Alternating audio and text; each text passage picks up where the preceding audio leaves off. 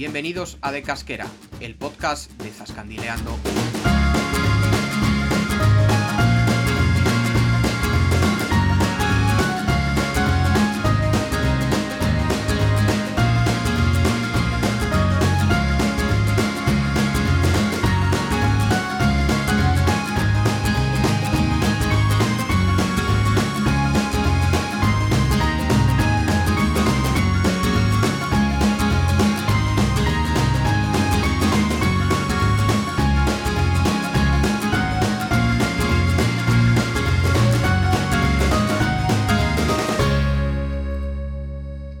Tal, Zascandiles? Bienvenidos a De Casquera, tu podcast para conocer la comunidad, la comunidad autónoma de Castilla-La Mancha y sus múltiples bondades.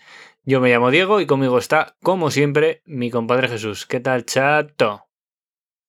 ¿Qué pasa, Diego? Pues mira, un programa más que aquí estamos. Vamos a darle caña. Hoy no tengo ganas de hacer mucha introducción. Ah, muy bien. Pues bueno, eh, ya hemos sacado nuestra primera entrevista y en ella, bueno, nuestro amigo Alfonso Arjona, que fue el primer entrevistado, tuvo ese gran honor, hizo mención a un El tema... ilustre eh, Alfonso Arjona. Eso, eso. Mejor dicho, sí. Hizo mención a un tema que, que, bueno, que nos ha dado la idea para abrir este undécimo programa en De Casquera, ¿vale? Se trata de la financiación del blog. ¿Cómo nos hemos financiado estos casi siete años? Si hemos eh, soltado nosotros ahí la panoja granel, lo cual es verdad. o si hemos tenido ayuda, Completamente. Que, que, también, que también es cierto.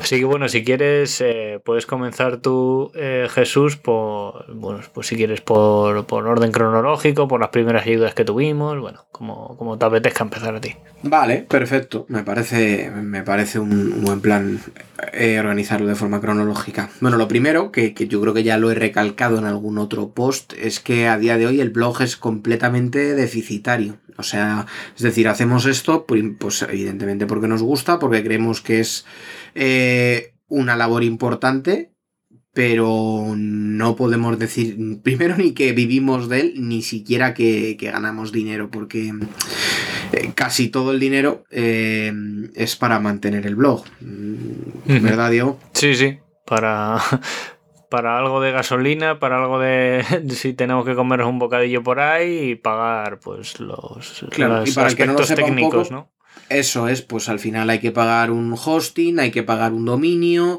eh, la música que escucháis aquí, por ejemplo, hay que pagar unos derechos anuales. Eh, bueno, pues al final es, es, la manera de mantenerlo, que, que bueno, estamos tan contentos de, de, poder hacerlo así. Desde luego lo que nos encantaría es seguir creciendo, pero bueno, de momento estamos en este punto. Si pensamos un poco cronológicamente, eh, bueno, lo primero que habrá que decir es que al principio nuestras dotes comerciales eran nulas. Yo creo que, que cada vez que hablábamos casi, Diego, era para, para, que pensara la gente, se lo pensara dos veces y no, y no contratar eh, publicidad en el blog, porque la verdad que no, no, no éramos muy hábiles. Sí, sí, era bastante lamentable ahí, éramos novicios. Bueno, ahora... Eso es, ahora ya poco a poco, pues bueno, tenemos un, un dossier que si alguien nos escucha se lo podemos mandar.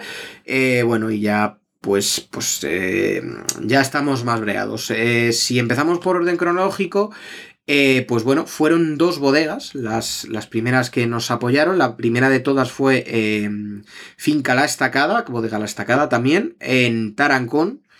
Que, que, bueno, pues, pues es casi. Fue la, fue la primera y además que casi desde que se lo planteamos le, les pareció una, una buena propuesta y, y, bueno, pues la verdad que nosotros eh, agradecidos. Eh, posteriormente eh, tuvimos bodegas Campos Reales, que, que, bueno, también la verdad que nos apoyaron desde el principio, eh, casi que se lo planteamos, ¿verdad, Diego? Uh -huh. fue, fue una cosa bastante, bastante rápida, que están, están en el Provencio. Y después, eh, bueno, pues también tuvimos eh, el apoyo de nuestra amiga Mari, si nos escucha, que es eh, de aparte de los apartamentos rurales, de las casas rurales de La Tinaja, en Cardenete.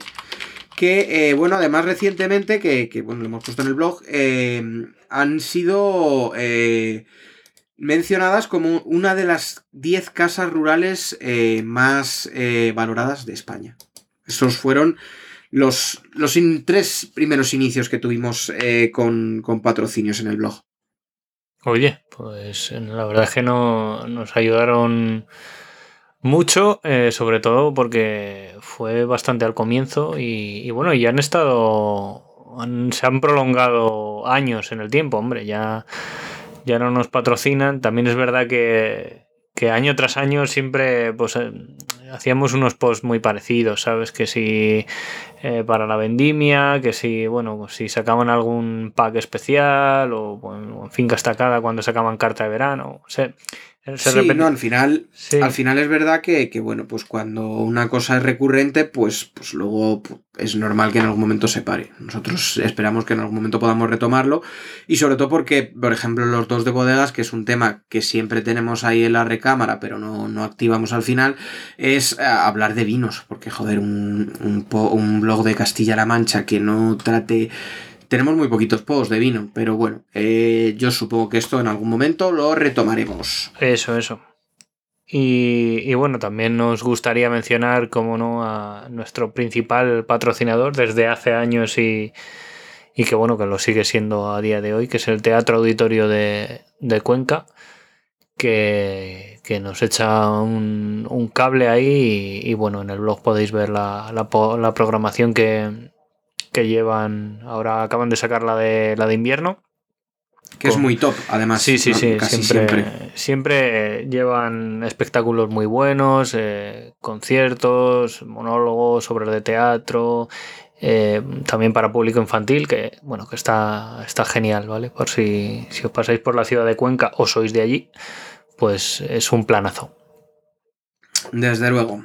Y bueno, eh, podemos terminar también hablando un poco, pues eh, en ciertos momentos también hemos tenido el apoyo de, instituciones como, bueno, pues la Diputación de Cuenca o eh, la Junta de, Comunidades de Castilla-La Mancha, en concreto el organismo de turismo. Que, bueno, sus campañitas que, hacen institucionalmente en los medios de comunicación, pues hemos, hemos estado presentes en varias de ellas. bueno, yo creo, Diego, que, no está nada mal, que, que, el, que a ver si podemos seguir creciendo, a ver si podemos seguir mejorando, pero es para estar contentos.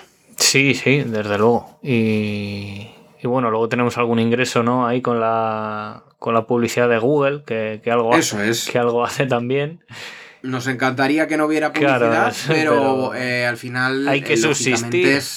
eso es, tratamos de que sea lo menos invasiva posible. eso sí.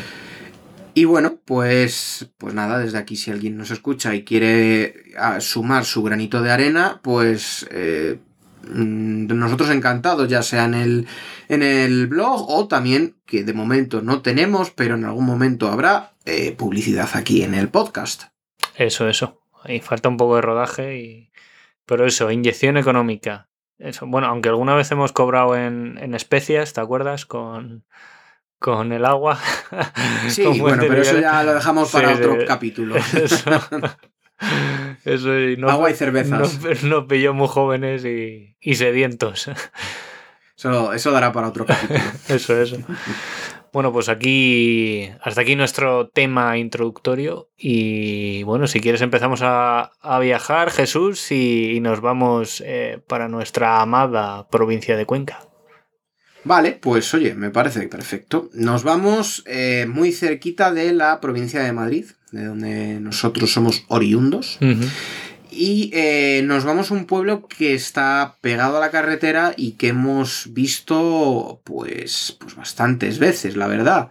Eh, que es Belinchón. Belinchón está comunicado, se encuentra al lado de la, de la A3 y, bueno, pues, pues está muy cerca también de Tarancón, o sea, es un, es un pueblo que, que, que las comunicaciones están, están la verdad que, que, muy bien. En cuanto a comarca, pertenece a lo, a lo, que es la comarca de la Mancha Alta, aunque está lindando con, con la Alcarria.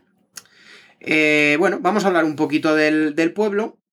En nuestra ruta, nada más eh, llegar al, al pueblo desde la 3, lo primero que fuimos a ver fue la ermita de San Cristóbal, que no, no es baladí, que es que la de San Cristóbal además esté ubicada en un pequeño promontorio a mano derecha, en lo alto de un promontorio, eh, donde podemos ver eh, la 3.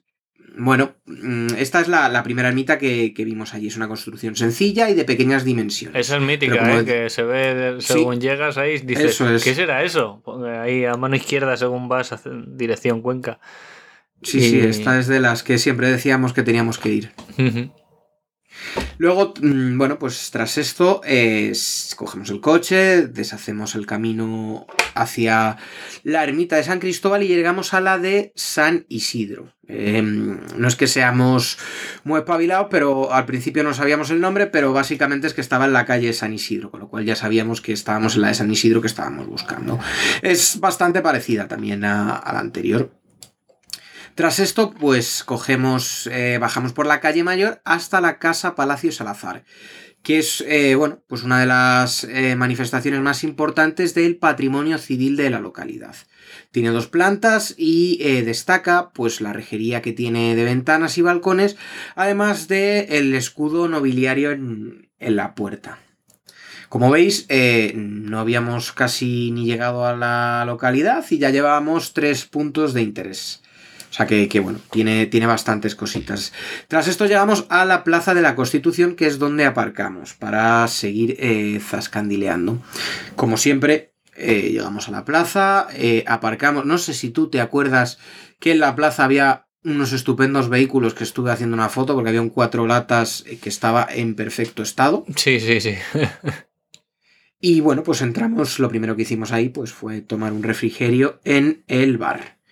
En esta plaza pues había una fuente de dos caños que tenía una farola al lado y ahí una vez que ya estamos en esta plaza pues lo que vemos es el ayuntamiento que es del siglo XVIII que en su momento fue la casa palacio de don Francisco Álvarez de Toledo.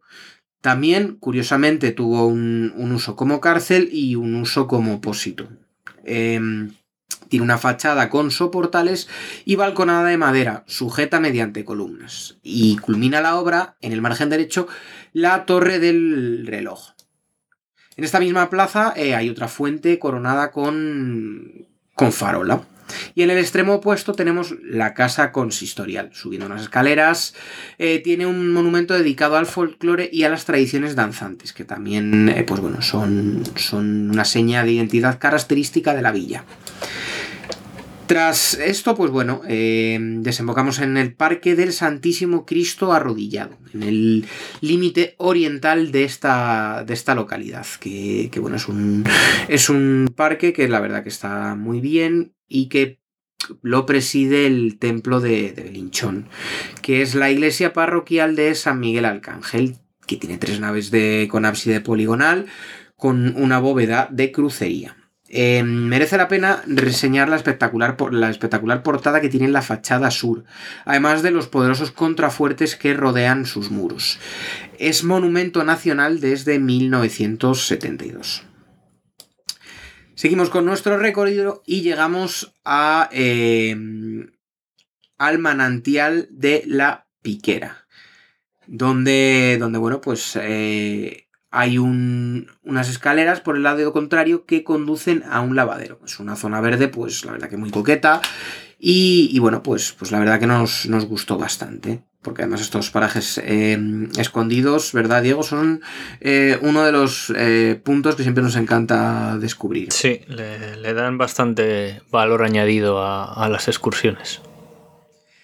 Igualmente, hay otro punto que siempre nos gusta, que es ver un poco carreteras que, que no estén en, digamos, en el, lo que es el recorrido estándar del, pueblo. Y en este caso, pues, pues casualmente dimos em, con un trozo de la antigua Nacional 3. Bueno, trozos de la Nacional 3 hay, hay bastantes y hemos visto bastantes. De hecho, de hecho, hay veces que tenemos que desviarnos por las antiguas nacionales eh, para llegar a los pueblos. Pero lo que tenía esto de especial es que era un tramo adoquinado. Es decir, era un tramo de, la, de lo que era la Nacional 3 en sus primeros momentos. Y tiene, tiene además dos curvas eh, cerradas bastante interesantes. De hecho, paramos ahí, echamos unas fotos porque, porque la verdad es que era, era una zona muy, muy curiosa. Entonces, bueno, pues eh, este tramo hay que cogerlo para, llegar a las instalaciones polideportivas de la localidad, que además eran muy, muy la verdad que eran muy completas, tenían gradas y bueno, se nos quedó como siempre, si no, no seríamos Zascandiles por visitar una zona, que es la zona de las célebres salinas. Pero bueno, eh, no teníamos claro dónde estaban, lo cual nos indicaba que de cada 10 veces, 9 nos, nos perderíamos y íbamos con, con bastante prisa. Entonces dijimos, bueno, lo dejamos para otra ocasión, ya tenemos excusa para volver y es un pueblo que nos pilla de paso, con lo cual en algún momento pues, pues lo haremos. Así que bueno, de este modo concluye nuestra visita a Belinchón y no sé si quieres añadir tú algo más, Diego. No, la verdad que, no. Lo, el tema de las salinas lo tenemos eh, bastante... Lo tenemos pendiente, pero vamos, que pasamos por Belinchón tropecientas veces al año al menos yo, para ir al, para ir al pueblo. Y es verdad que es el, es el típico pueblo que es que está pegado a la autovía y, y la verdad que probablemente nadie atienda a decir, oye, pues voy a parar aquí a ver qué tal es. Y merece mucho la pena, ¿eh? merece, merece la pena ir. Es un pueblo muy, muy bonito, completo, con bastantes lugares de, de interés, así que recomendamos que hagáis una parada en vuestro trayecto, tanto si vais camino de, bueno, camino de, Valencia por la 3 o ya volviendo dirección Madrid, eh, lo que queráis, pero, pero haced el favor y parad en Belinchón. Desde aquí lo recomendamos. Eso es, así que podemos seguir... Eh, eh, con algo para, llenar la panza o algún lugar donde se pueda comer bien? ¿Qué, has pensado, Jesús? Bueno, pues estos días em, se ha hablado mucho de un pueblo que además nos encanta que se hable de estos pueblos que siempre decimos que son los pueblos pequeños, los pueblos con encanto. Y el caso es que hace unos días, em, pues em, yo en Instagram sigo al gran crítico gastronómico José Carlos Capel. Y, hace una, hizo una visita a Trivio y, bueno, joder, qué, guay, ha estado en Cuenca, ha estado en Trivio, que, bueno, contamos nosotros hace poco que hemos estado allí y de hecho eh, esperamos pronto eh, tener un post. Pero resulta que en la siguiente publicación que nos encontramos es en un pequeño pueblo que tenemos post y es un pueblo muy bonito, ¿verdad, Diego? Que es Huerta del Marquesado. Sí, una maravilla. Que tiene ciento, aproximadamente unos 190 habitantes. Y resulta que aquí dos veinteañeros eh, pues montan un restaurante en el cual ahora ellos están nominados a cocinero revelación. O sea, para mí me parece, me parece brutal eh, lo que están haciendo. Eh, de hecho, hay que ser completamente sincero, no lo conocíamos, o sea, fue gracias a, José Carlos Capel. Y bueno, pues ya hemos investigado un poco. Nosotros cuando fuimos a este pueblo, además, comimos allí. Eh, cuando comimos allí ya nos encantó en su momento, porque mm, tenía ese alma que siempre decimos de los pueblos pequeños. En este caso era porque la carta estaba escrita a mano. Em, eso de verdad que nos llamó mucho la atención, ¿verdad, Diego? Sí, sí, sí, es verdad. Comimos eh, un ciervo que estaba exquisito. Sí, estofado, estaba cojonudo. En su momento. Luego volvimos otra vez. ¿Verdad, Diego? La primera vez además fue curioso porque queríamos. Es un pueblo que tiene, tiene mucha agua. En, algún momento hablaremos de él. Pero el caso que tiene, tiene un molino. no sé si era uno o eran varios. Podían ser varios, ¿no, Diego? No me acuerdo. Sí, este era el, el molino del Batán, donde, donde fuimos después, me parece que se llamaba. Total, que nosotros estamos allí y preguntamos por el molino. Y en un momento dado, pues le explicamos quiénes somos, que tenemos el blog, que yo creo que además nos, conocían, ¿verdad? sí. Me, me, quiere sonar que sí. Y nos dejan las llaves del molino. Tomad las llaves y, mira, os, decimos dónde está y os vais allí y bueno, pues, pues ya está, lo visitáis vosotros tranquilamente y luego nos traéis las llaves. Joder, qué maravilla, que, que, desde luego son, son historias para contar porque, porque fue, la verdad que estuvo, fue curiosa la anécdota. Bueno, el caso es que em, estos chicos, em, que, se, que se llaman eh, Olga García, que es nacida en Huerta del Marquesado y son sus padres los dueños del bar, y Alejandro Paz, que es de Valencia, pues son los que montan, eh, bueno, pues ahora este, este bar. Voy a decir, voy a leer un poco lo que dice eh, Capel en, la publicación de Instagram. Entonces, bueno, en esta publicación dice, em, dice que es una cocina heroica, elegante y sutil, sostenida por dos jóvenes en un lugar inverosímil. Menús que se modifican a diario entre 30 y 45 euros, precios asombrosos para lo que contienen. Entonces, bueno, pues la verdad que, que merece la pena. Eh, te voy a dar un dato, Diego. Em, ha habido dos veces que han ganado el premio Cocinero Revelación en Castilla-La Mancha. ¿Y tú sabes que, la, que conocen los dos sitios? Nosotros. Sí, uno es Trivio y, otro y el otro Cañitas Maite. Así que, pues oye, desde aquí, desde luego. A ver si hay em, triplete. Sí, desde aquí nosotros ya lo tenemos anotado para ir en cuanto que podamos. Eh, bueno, pues, pues por mencionar algún plato, de hecho, cuando estamos hablando, cuando ahora mismo que estamos hablando de este tema, hace muy muy poquito la guía Repsol acaba de sacar una publicación hablando de ellos. Y bueno, pues la, en la publicación, por ejemplo, habla de unas croquetas con cocido de cordero, nata de trufa y orégano, un arroz con ortiguillas, eh, o eh, por aquí tenemos también eh, unas... Eh, son ortiguillas, perdón. Bueno, unos puerros con jugo de mejillones y mantequilla. Em, ellos son claros y, hablan de que por donde están situados, pues no pueden hacer eh, una comida de kilómetro cero, o no es su propuesta. Entonces, bueno, pues son, son muy claros ante eso. Se habla de un producto que es de la máxima calidad, se habla de un precio que, me parece que es espectacular.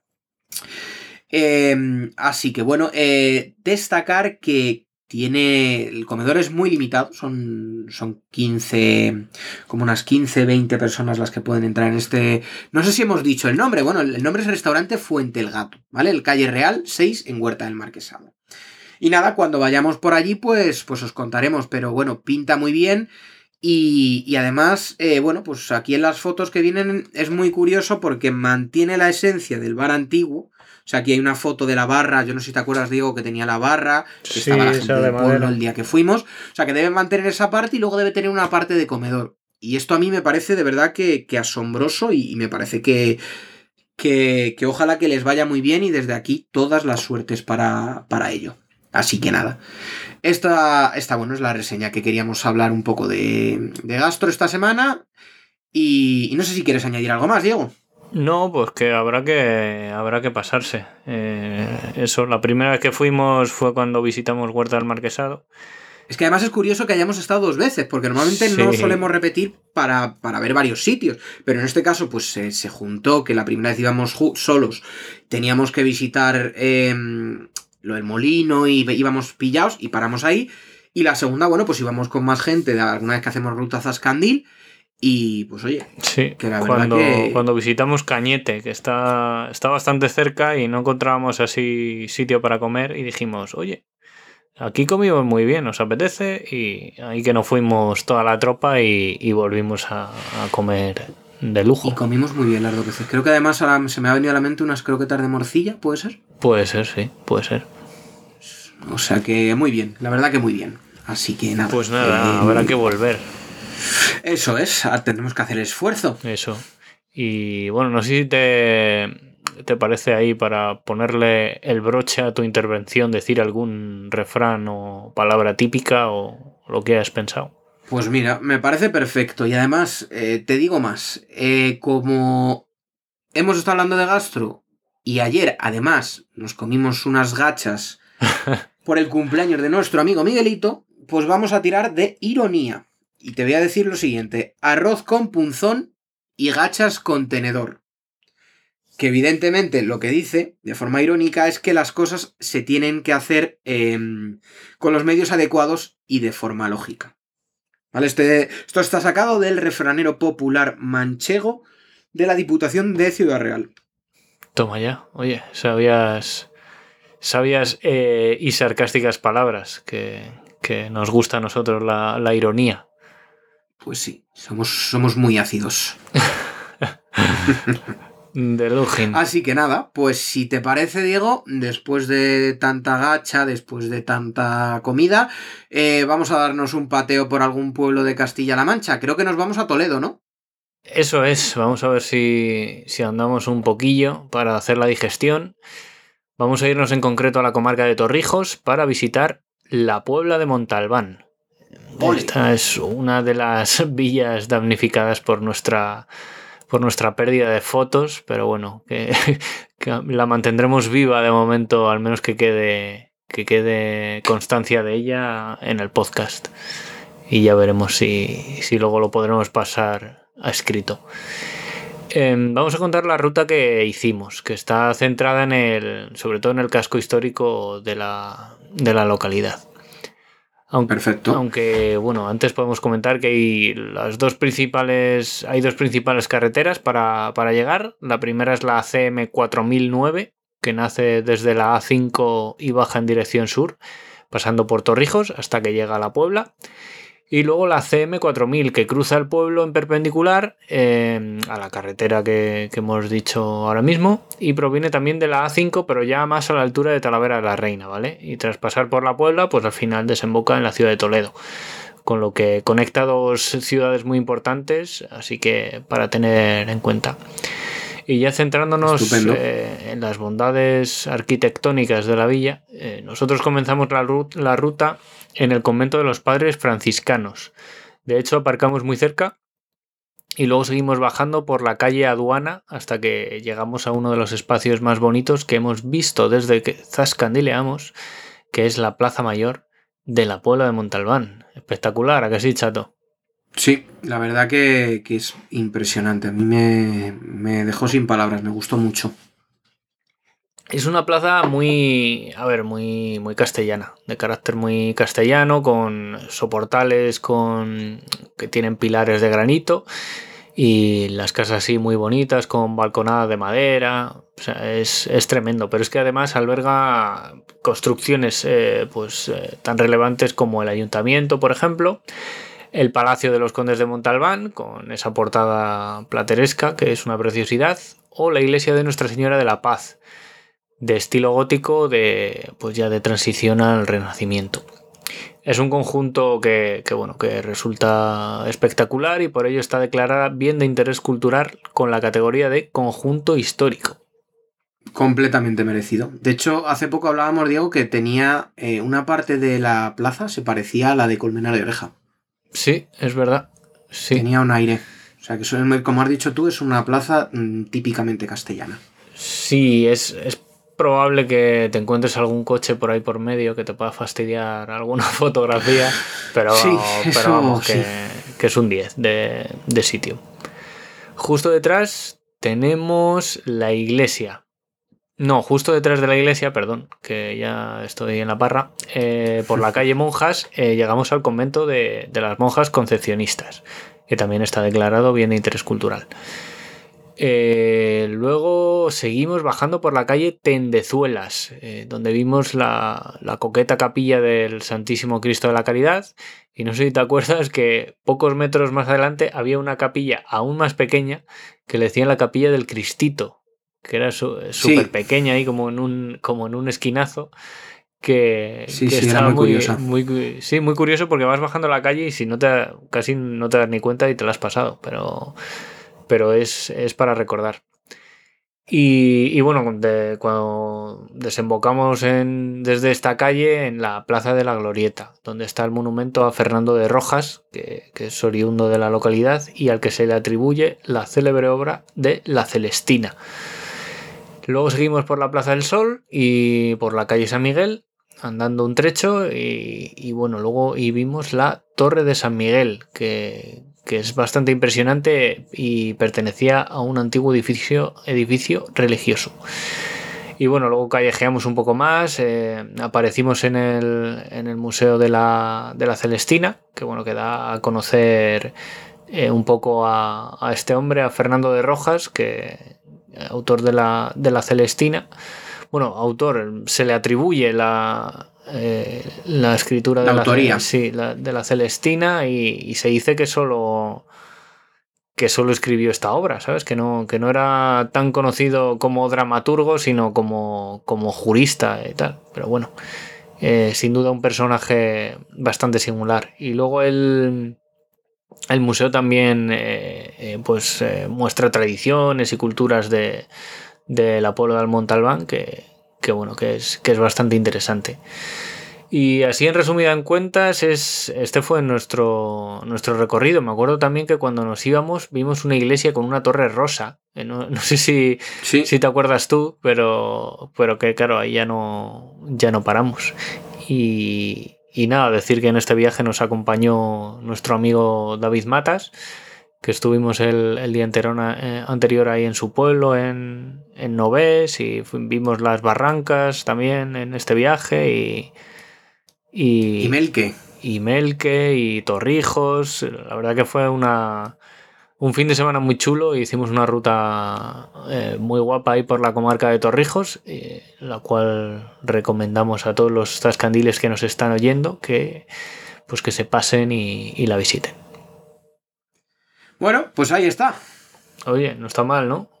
Es un... No, yo, desde luego ya he bajado la comida. Es, es, un, es un pueblazo, la verdad. Y, ya solo por ir y, ver la Plaza Mayor mm, merece la pena, porque es, es una pasada. Es un sitio que, que te deja marcado. Así que no sé si te parece bien que nos expandamos un poco, un poco más, que nos alejemos un poquillo de lo que son las fronteras de Castilla-La Mancha, ¿te parece? Me parece perfecto. O sea, que estás diciendo que nos vamos a ir a algún lugar que no esté dentro de los habituales por donde zascandileamos. Eso es, para, para sacar un poco el hocico lejos de las fronteras. Es verdad que muchas veces eh, procuramos decir destinos eh, pues que estén al menos que estén cerca de, Castilla-La Mancha, que se pueda ir más o menos cerca. Hemos tocado bastantes eh, lugares de la Comunidad de Madrid, bueno, pues por ejemplo Colmenar, hemos tocado Chinchón, eh, temas de, Madrid ciudad y bueno, hoy, hoy nos vamos a ir una miaja más lejos, tan lejos como la provincia de Málaga, en concreto a la comarca de la Sharquía, en, el Parque Natural de las Sierras de Almijara, Tejeda y Alama, donde se esconde un pueblo espectacular que se llama Frigiliana. Y no exagero, ¿eh? le han dado eh, muchos premios por, por su belleza y sobre todo, mm, más que porque estar lleno de monumentos, es que está muy, muy, muy cuidado.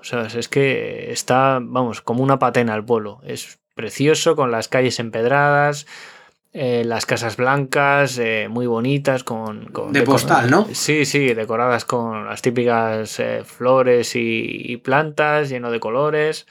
Vamos, que es una, es una pasada.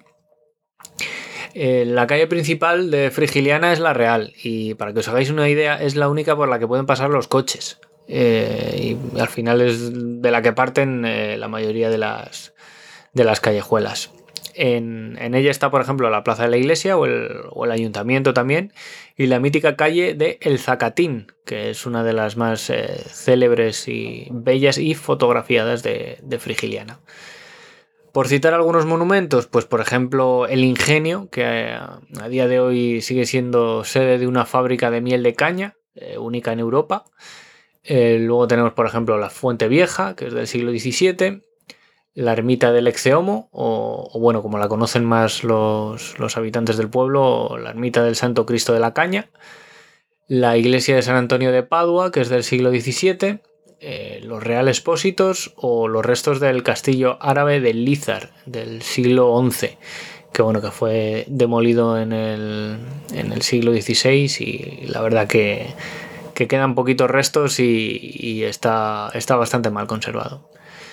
Luego tenemos, por ejemplo, un museo arqueológico, aunque, aunque me parece que está cerrado temporalmente, y el Jardín Botánico Santa Fiora, que lo inauguraron en 2010 y bueno, es bastante, bastante recomendable de visitar. Y bueno, para terminar, eh, yo creo que podemos irnos al Barribarto, donde está el callejón del Peñón que conduce a una peña, valga la redundancia, donde contemplar unas vistas que, son una pasada.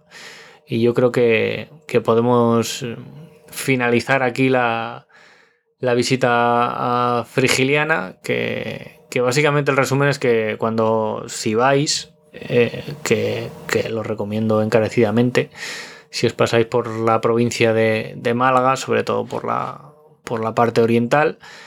Eh, porque además está muy también muy pegado a la, a la, provincia de Granada, pues no sé, si vais a, a los típicos pueblos como Almuñécar, Salobreña, Motril, eh, vamos, la costa de Granada que tampoco tiene muchos kilómetros, eh, si os podéis también acercar aquí a esta, a esta zona de Málaga, en los alrededores por donde está Nerja, eh, pues es, es muy, muy, muy recomendable. Y nada, que si vais que simplemente paséis por Frigiliana y, os deleitéis con, su belleza porque, porque es una pasada.